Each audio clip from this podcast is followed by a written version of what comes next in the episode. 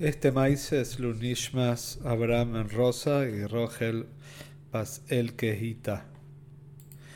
Se cuenta un yudí que vio una ciudad en Europa en la época del Shtetl que se llamaba Repinjos, así lo llamaban las personas.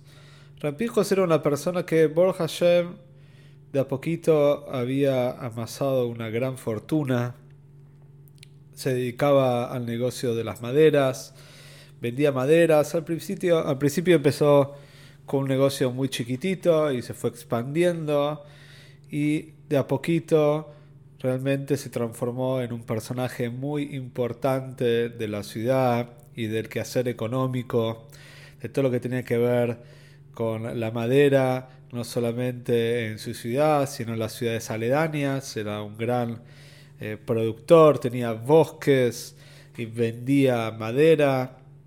Y por supuesto, en la Keile, en la comunidad en la cual él asistía, estaban muy contentos porque se han visto directamente beneficiados. Boro Hashem por toda la tzedoke, toda la caridad que Repinjos repartía. Pero la verdad es que de a poquito todo este poder y toda esta fortuna que Repinjos consiguió empezaron a afectar su carácter. Al principio le empezó a molestar un poco estar con la gente simple, ya no se sentía tan a gusto en el shul con los demás, le empezaba a molestar que le iban a pedir un tzedoke después del Davenel. Y así fue que muy de a poco el Yetzirah fue haciendo su trabajo y Repinjo se fue alejando de la comunidad. Con el tiempo, Pinjos conoció las taibes, los placeres mundanos, empezó a comportarse más parecido a un poritz, a un señor feudal, que al Kvir de la Keile, ¿sí? a, la persona potentada de la Keile, sino que realmente ya se parecía a una persona no judía. Con el tiempo, Pinjos a los cuales las personas todavía los sigan llamando con cariño, en recuerdo a las viejas épocas, a las buenas épocas, los siguen llamando Repinjos, pero la verdad es que Pinjos ya era una persona diferente y se mudó hacia otro lado de la ciudad, hacia el otro extremo, al barrio donde no vivían las personas de Udim construyó una vila, una, casa muy pero muy linda, con un campo, con un cerco muy pero muy grande, y había transformado totalmente su vida.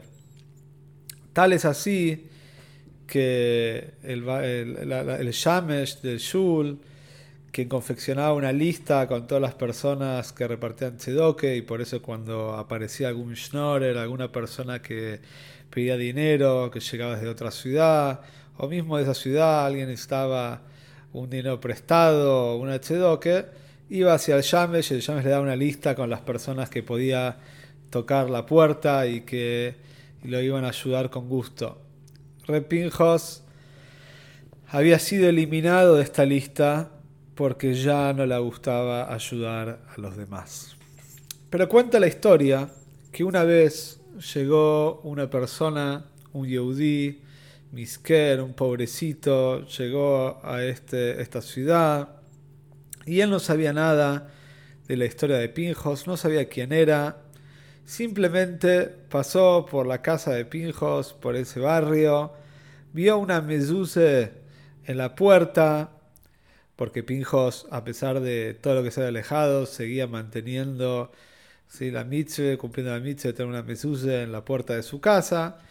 Y este hombre, este pobrecito, este Schnorrer, tocó la puerta de la casa para pedir un chedoque, para pedir una limosna, una ayuda. Y el casero de la casa abre la puerta en un día de invierno, un día frío, estaba nevando. Y casero era una buena persona, era un yehudí, que había visto todos los cambios de Pinjos y que todavía seguía trabajando en la casa de su patrón. Le dio mucha lástima la situación y le dijo, mira, el patrón no está, pero realmente no le gusta recibir visitas y menos de personas que vienen a pedir tzedoque. Podés entrar unos segundos, puedo ayudarte, puedo darte algo de comer. con algo básico puedo ayudarte, pero necesito que te vayas lo antes posible porque cuando venga el patrón te va a echar.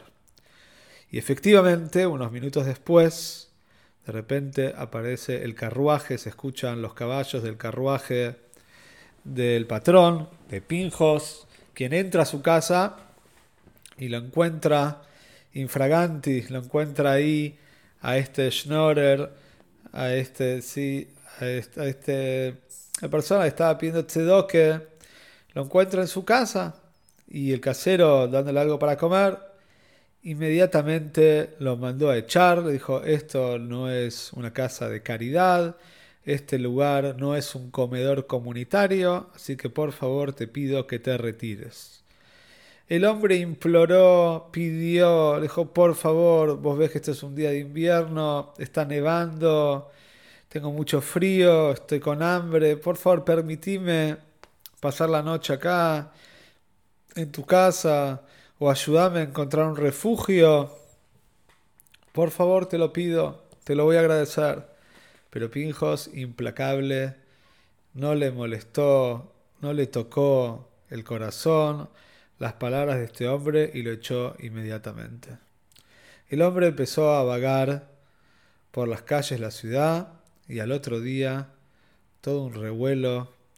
Se escucha que encontraron a una persona fallecida en una de las calles cercanas a la mansión de Pinjos.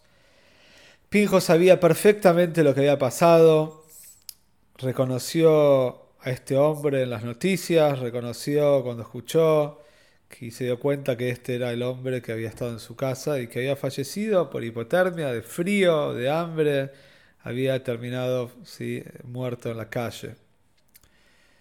Pasaron unos días y Pinjos tiene un sueño.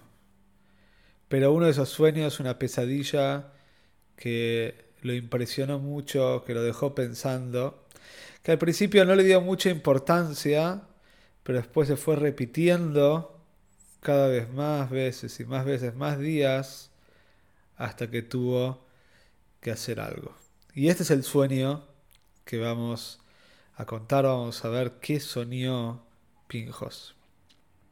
Pinjos sueña que está en su casa, en su mansión, cómodo, y de repente entran dos personas armadas, dos policías, y lo llevan de prepo sin preguntarle, sin ninguna autorización, lo meten en un carruaje y lo llevan de viaje. Lo llevan hasta una ciudad y entran a, un, a una especie de jardín, que era un jardín que estaba antes de una casa, se ve como una casa muy importante también detrás.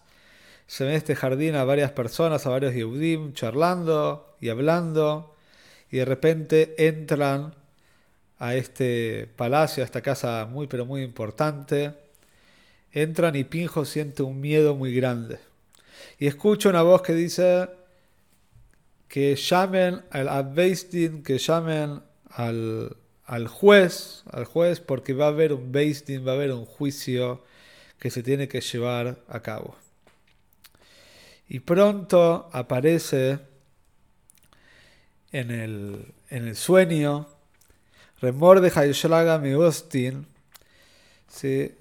Remor de Haishlage Meosiatin, él era el hijo del revisor Rushiner, el famoso Rushiner, él aparece en el sueño, se sienta en, eh, en, su silla especial, es el juez principal, lo acompañan otros dos jueces que estaban sentados esperándolo. Y en este sueño, el juez, Rev Shrage, Rev Mordechai le dice a Pinjos lo siguiente. Rev Mordechai Shrage le dice, ahora quiero llamar a la de un Yehudí que te acusa que por culpa tuya, a causa de tus actos malévolos, malignos, él, su Neshome, partió del mundo y falleció. De repente se escucha una voz, parece la Neshome, y dice, yo soy un Yehudí que estaba con muchísima hambre, con muchísimo frío, y toqué la puerta de la casa de Pinjos, y entré, el casero me dejó entrar, cuenta, relata toda la historia hasta que Pinjos me echó y fallecí en las calles con frío y con hambre. Mordechai Shrage le da ahora el permiso a Pinjos para que se defienda. Le dice, Pinjos, ¿tenés alguna manera de defenderte? ¿Puedes explicar tu accionar? ¿Puedes explicar por qué te comportaste de esa manera? Pinjos es todo silencio. No tiene lo que decir. Entonces el Abbeisdin, el juez, dice, voy a dar mi veredicto. Mi veredicto es que vos tenés que vender toda tu fábrica de madera, todos tus bienes. La mitad de todo tu patrimonio se lo tenés que dar a la viuda de este hombre, a la familia de este hombre, para que puedan tener una vida digna. Y la otra mitad, con la otra mitad vas a mantener a tu familia y también vas a volver a dar tzedoke para la Keile y te vas a transformar de vuelta en un Bal tzedoke una persona que le gusta la caridad ¿sí? y que es caritativa con los demás. Y en ese momento termina el sueño. Imagínense, Pinjos el primer día no le dio mucha importancia, pero el sueño se repite. Dos días, tres días, cuatro días, cinco días, hasta que de repente esta situación no le da respiro, no aguanta más y decide que va a viajar. Va a viajar a la ciudad de Osiatin para hablar con Remor de Shragel. Sabía de este rab, sabía la existencia de este rab, para ver qué, tiene para decirle al rab.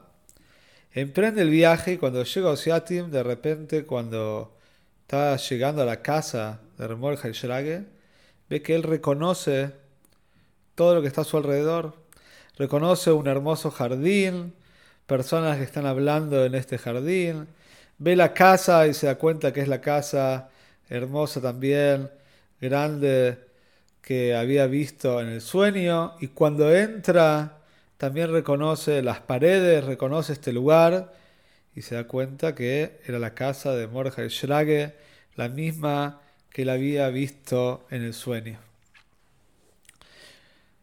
De repente todos los Sidim que estaban en la casa, en ese momento Mordechai Shrag estaba con sus Sidim, se abren los Sidim y dejan un camino directo para Mordechai Shrage, para, para, perdón, para Pinjos. Pinjos no se había dado cuenta, pero Mordechai lo estaba esperando, había hecho una señal a sus Hasidim para que le hagan paso a Pinjos. Pinjos se acerca a el Rebe, dice, Rebe, por favor, vengo para hablar con vos. Tuve un sueño repetidas veces y necesito hablar con vos.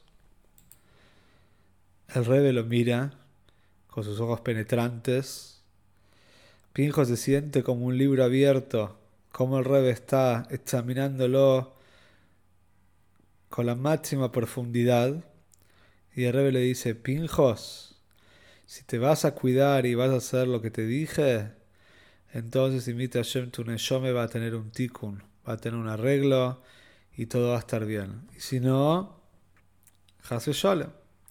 En ese momento Pinjo se desmaya y cuando se levanta, obviamente, le dice al Rebe que acepta, que quiere hacer chuve, que quiere emprender el camino recto nuevamente y esta es la historia de cómo Pinjos y el Rebe lo ayudó a hacer chuve y a volver a las buenas costumbres.